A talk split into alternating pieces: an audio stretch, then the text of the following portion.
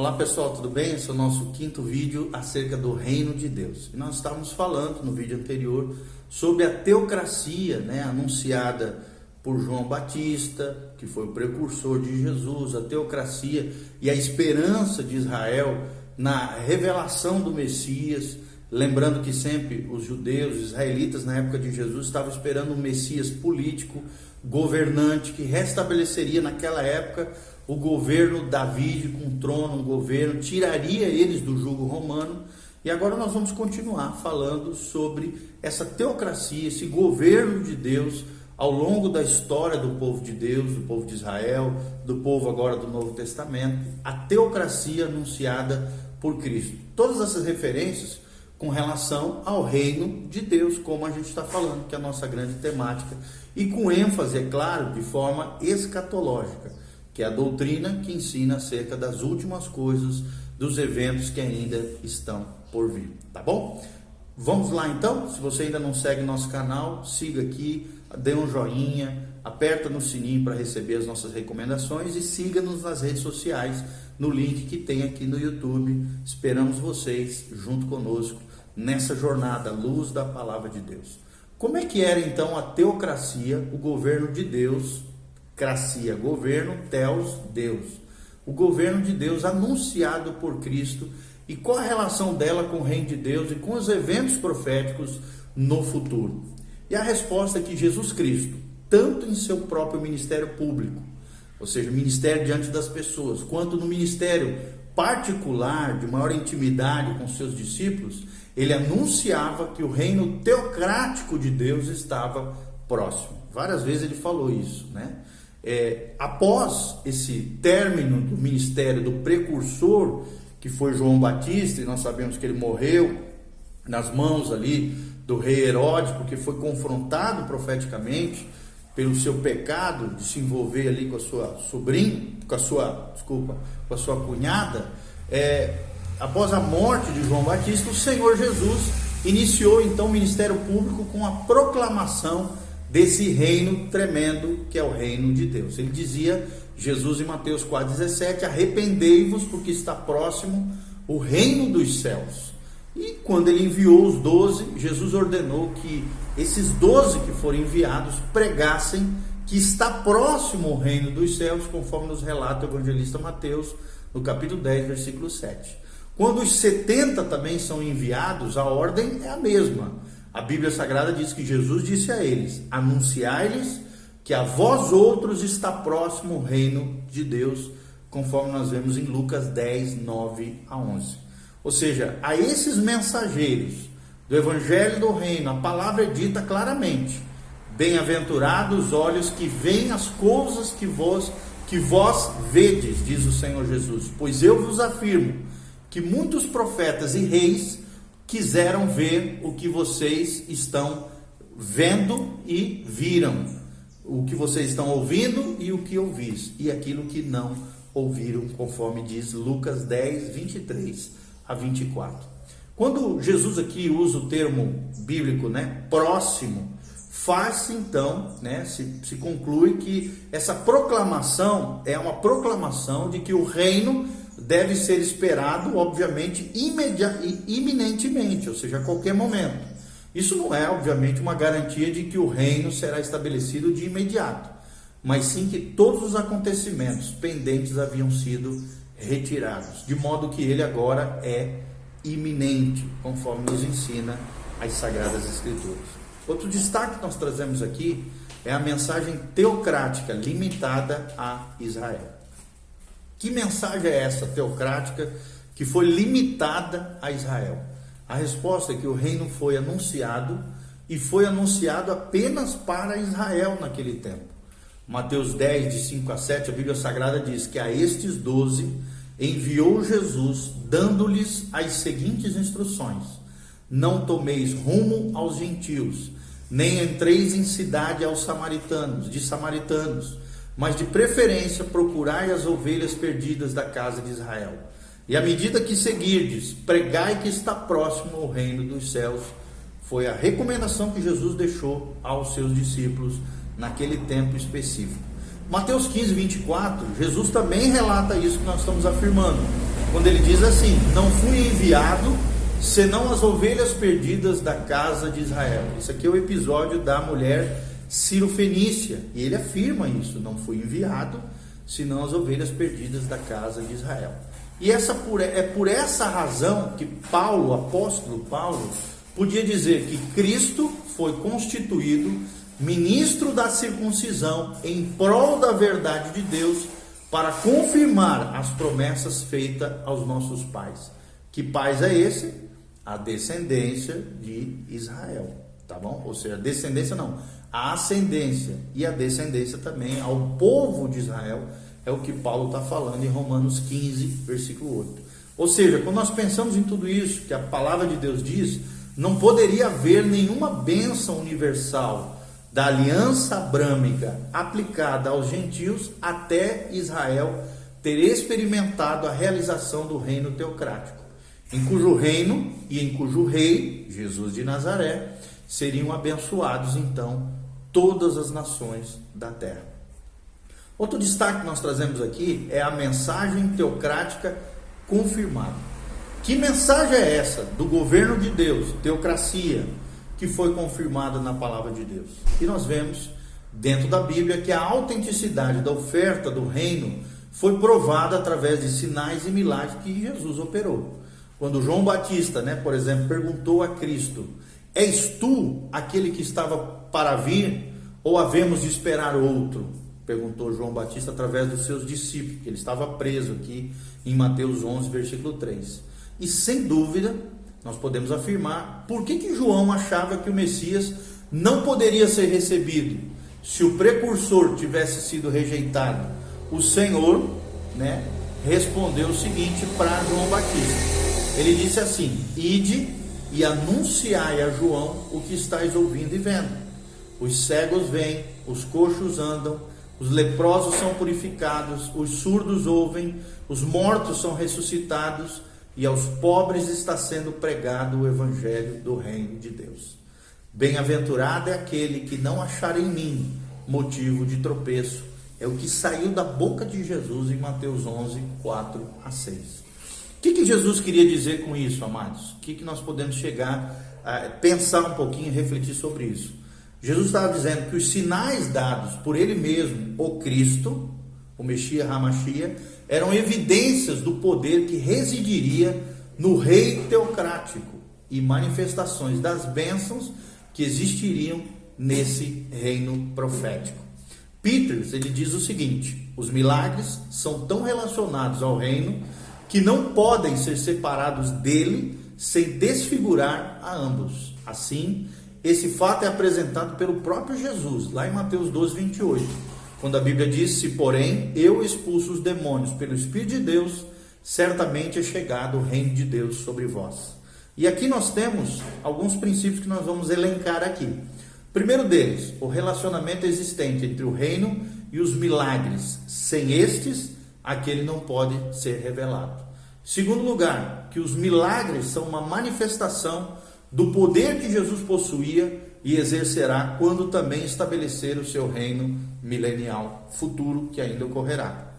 Terceiro lugar, que a expulsão milagrosa de demônios ou de Satanás é um acontecimento ligado ao reino e a sua realização por meio de Cristo é assim demonstrada como previsto em Apocalipse 20, de 1 a 6, e versículo é, é, é o que nós vemos. O quarto destaque que nós trazemos aqui é que a expulsão milagrosa de demônios por Jesus é um prenúncio, uma demonstração prévia, uma prefiguração, como foi a transfiguração do próprio reino em Lucas 17. Os milagres, então, são confirmações previamente concedidas de que o reino virá como previsto na palavra de Deus. E nós cremos isso, glória a Deus. Os milagres de Jesus, amados, são tão variados e importantes à luz do reino de Deus que se pode perceber prontamente como eles nos dão a confiança necessária em suas várias exigências e em seus vários aspectos. Por exemplo, a ressurreição dos mortos está ligada ao reino. O fato de que as chaves da morte estão penduradas no cinto de Cristo é demonstrado nos milagres que aconteceu no tempo de Jesus, na primeira vinda, da ressurreição dos mortos. Doença e morte serão banidas dentre os herdeiros do reino milenial. E os numerosos milagres de curar várias doenças e restaurar os moribundos estabelecem o poder existente para realizá-los. Que poder é esse?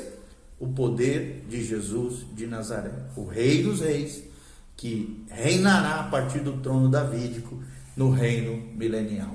A plena também perfeição do corpo, né, de Jesus aqui será desfrutada no reino. E isso é previsto pela eliminação da cegueira, da paralisia, da surdez, da mudez, né, de ser muda, querido. Da fome também, da sede, do jejum, que são substituídos pela abundância que ocorrerá no reino milenial. Os milagres da alimentação de milhares comprovam o poder previsto que os realizará na época do milênio. O mundo natural estará completamente, prestem atenção, sob o controle do Rei dos Reis, do Messias nesse reino.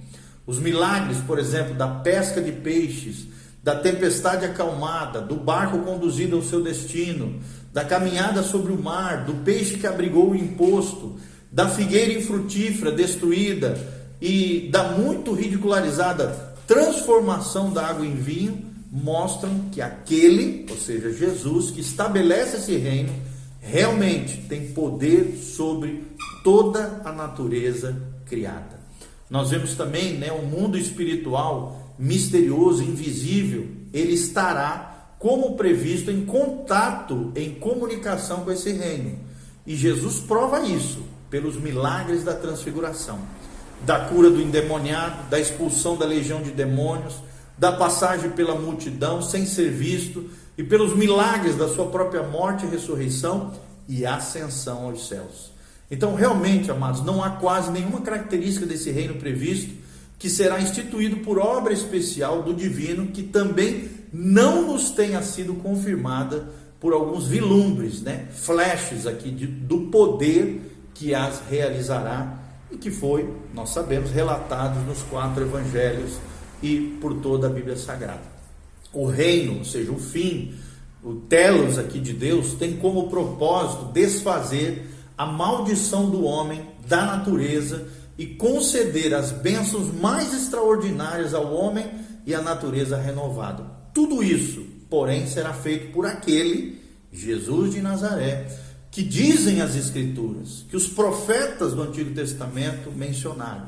E esse exercerá poder sobrenatural para realizá-lo. Então, é lógico que eu e você, nós esperemos, como parte do desenvolvimento do próprio plano, que quando chegar aquele Jesus de Nazaré, por meio de quem o homem e a natureza serão regenerados, seja exibida essa tal manifestação do poder de Deus mais abundante e superior a tudo que preceder até então, sobre o homem e sobre a natureza, para confirmar a nossa fé nele e em seu reino. Glória a Deus por isso. Louvado seja o nome do Senhor. Quando a gente lê, quando a gente pensa, quando a gente reflete sobre todas essas questões do milênio, gente, eu não sei vocês, mas meu coração aqui borbulha de esperança, né? E a gente fica naquela expectativa de quão glorioso será esses dias né, proféticos, esse, esse momento profético dos mil anos do reino de Deus sobre a terra, reinando Jesus sobre a terra com todo o poder e glória a partir de Jerusalém.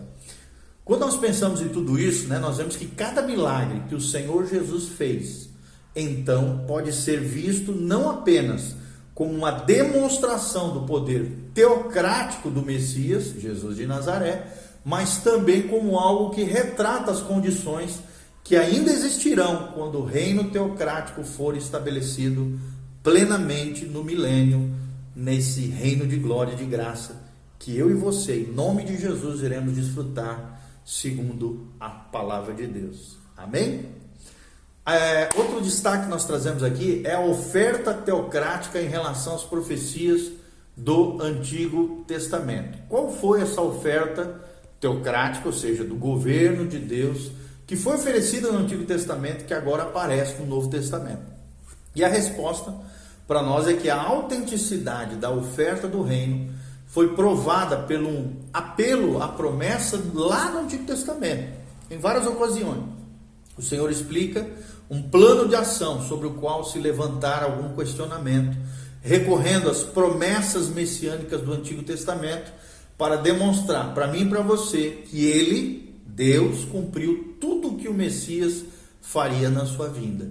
O seu direito de possuir o templo de Deus, de purificá-lo, de justificá-lo, é, né, é justificado também pelo recurso a um salmo reconhecido como salmo messiânico. Você pode ler aí na sua casa o salmo 69. E também é relatado rapidamente em João 2,17. É tremendo esse salmo messiânico que nós estamos mencionando aqui para você. Leia aí na sua casa, você vai ver que coisa tremenda o salmo 69. A sua primeira também apresentação pública, né, na sinagoga, aqui nós estamos falando de Jesus de Nazaré, produz também uma declaração da obra messiânica de Jesus. Está lá em Lucas 4, 18 a 19, e é uma referência lá de Isaías 61, versículo 1. A questão de Jesus ter sido aqui precedido pelo precursor prometido, que aqui é João Batista, é estabelecido pelas passagens messiânicas. Em Lucas 7, 27, Malaquias 3, 1, menciona esse fato, né? uma relação entre o Antigo Testamento, Malaquias 3, 1, e a realização em Lucas 7, 27. O fato de Jesus também ser qualificado como Messias, pessoalmente, provoca uma exposição dessa promessa messiânica que se concretiza em Lucas 20, 41 a 44, é mencionada ali, tá bom? A purificação final do templo também é justificada novamente reconhecendo-se a promessa messiânica relatada no Evangelho de Mateus 21, 13, que tem uma referência no Antigo Testamento com Isaías 56, versículo 7. Em seu ministério também pós-ressurreição, ou seja, depois da ressurreição dos mortos, Jesus de Nazaré, o Cristo de Deus, o nosso Cristo, nosso Senhor e nosso Salvador, demonstrou claramente o relacionamento entre os profetas do Antigo Testamento e o próprio Messias prometido a Israel, que era ele, Jesus de Nazaré. Lá em Lucas 24, 25 a 27 fala isso. E tais citações que nós estamos trazendo aqui para vocês, vocês podem ler ali, anotar e tal, ler na sua casa, são suficientes, amados, para mostrar que Cristo constantemente recorreu às promessas do Antigo Testamento, do reino teocrático, para explicar as suas ações aqui no Novo Testamento nos quatro evangelhos, ok? Outro destaque que nós trazemos é a relação de Cristo com a oferta do reino. Qual é a relação de Cristo com a oferta do reino?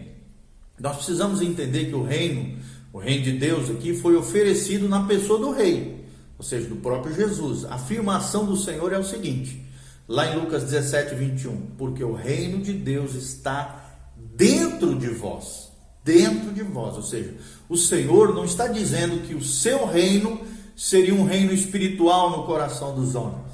Isso contraria todo o teor da palavra de Deus. Ele está afirmando que o reino pelo qual eles esperavam já estava próximo na pessoa do rei. Ou seja, o rei legítimo estava presente ali, Jesus de Nazaré. E bastava apenas arrependimento interior aqui por parte da nação e aceitação de Cristo como Messias teocrático de Deus, do governo de Deus sobre a terra. Essa é a relação de Cristo com a oferta do reino.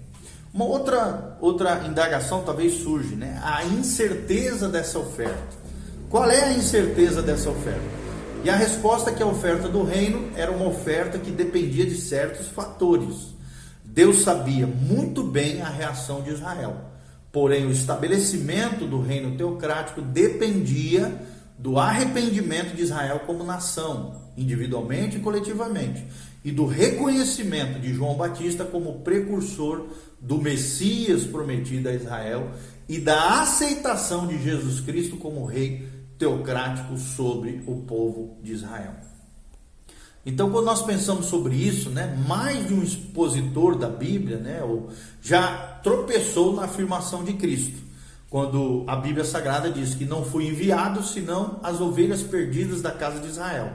A única explicação, diz McLean aqui, é, satisfatória é perceber como é que nosso Senhor claramente percebia a natureza incerta de sua mensagem do reino Para resumir em uma palavra, o estabelecimento imediato e completo do seu reino dependia da atitude da nação de Israel, a qual pertencia as promessas e as alianças eternas e divinas sobre o povo de Deus. O fato é que o fato de nosso Senhor Jesus entender claramente a natureza incerta da mensagem do seu reino fica clara a partir da sua avaliação de João Batista e de sua carreira meteórica naquela época, que todo judeu inteligente sabia que a palavra final do último profeta do Antigo Testamento previa o aparecimento de Elias como precursor do reino do Messias a Israel. E Jesus declara em Mateus 11, com relação a João, ele diz o seguinte: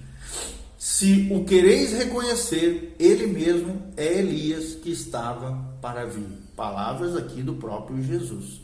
Então, pensando um pouquinho sobre isso, ainda mais tarde, quando acontecimentos históricos comprovaram a certeza da sua rejeição, ou seja, da ressurreição de Jesus na primeira vinda e morte né, nas mãos da nação judaica na cruz do Calvário, nosso Senhor refere-se mais uma vez a João. Mas agora a sorte foi lançada. Elias virá e restaurará todas as coisas, é o que diz a Bíblia. E ele assegura aos seus discípulos, mas acrescenta que eu, porém, vos declaro que Elias já veio e não o reconheceram. Também, né, nós pensando sobre isso que falou Jesus, não hesitamos em afirmar que temos aqui, então, a chave de um dos problemas mais complexos da escatologia do Novo Testamento, em relação ao reino, ou seja, o estabelecimento imediato do reino mediatário na terra dependia da atitude de Israel.